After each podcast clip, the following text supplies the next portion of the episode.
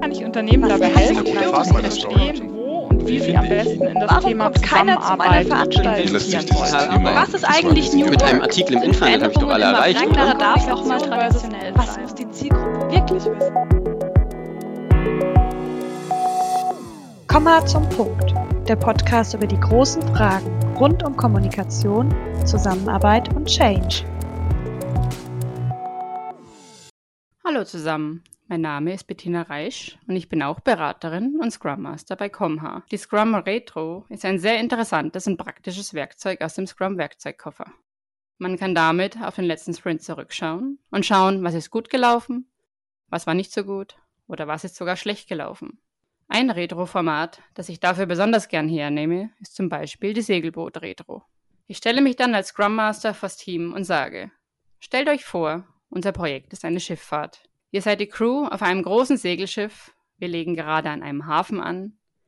Wie war denn die Fahrt für euch in den letzten beiden Wochen? Wie war das Wetter? Was hat unser Schiff, also unser Projekt, vorangebracht? Gab es irgendwelche Hindernisse? Irgendwelche gefährlichen Riffe, Stürme und so weiter? Und bevor wir weiterfahren, wie schaut denn die weitere Strecke in Richtung Reiseziel aus? Diese Segelbootreise bilde ich dann meistens auf einem Whiteboard ab. Richtig schön mit einem Schiff auf dem Meer, mit Inseln und Haifischen. Und mit dieser kleinen Fantasiereise, auf die ich dann mein Team mitnehme, bekomme ich tatsächlich alle zum Reden. Egal, ob jetzt jemand eher extrovertiert ist oder in eher introvertiert. Und fürs Team ist es außerdem wesentlich interessanter und motivierender, sich gemeinsam zu überlegen, wer denn der Pirat bzw. der Stakeholder war, der den Betrieb im letzten Sprint aufgehalten hat und welche gefährlichen Felsen als nächstes auf der Strecke liegen. Und ich als Scrum Master sehe dann zum Beispiel auch, mit welchem Stakeholder ich mal einen Termin aufsetzen sollte, um mit ihm ein paar Dinge zu klären. Eine Scrum Retro kann also gerne mehr sein als eine reine Auflistung von Sachen, die jetzt gut oder schlecht gelaufen sind und sie soll auch Spaß machen.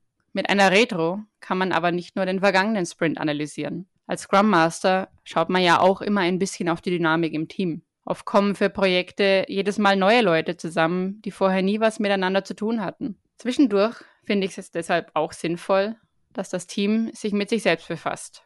Und auch dafür gibt es die passenden Retro-Formate.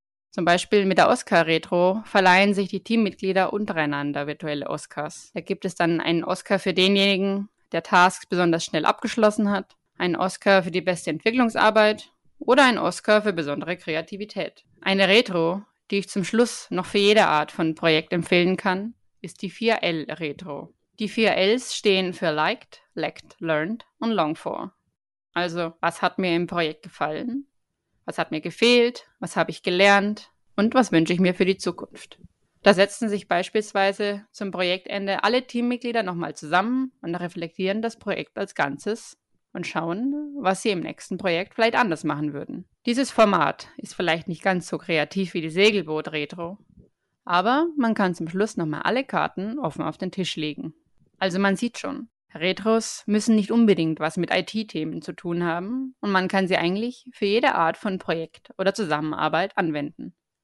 Je nachdem, was man im Team abklären oder erarbeiten möchte, gibt es dafür sehr, sehr viele Retro-Formate, die man aus dem Scrum-Koffer einfach klauen kann. Und wie gesagt, die dürfen gerne auch Spaß machen.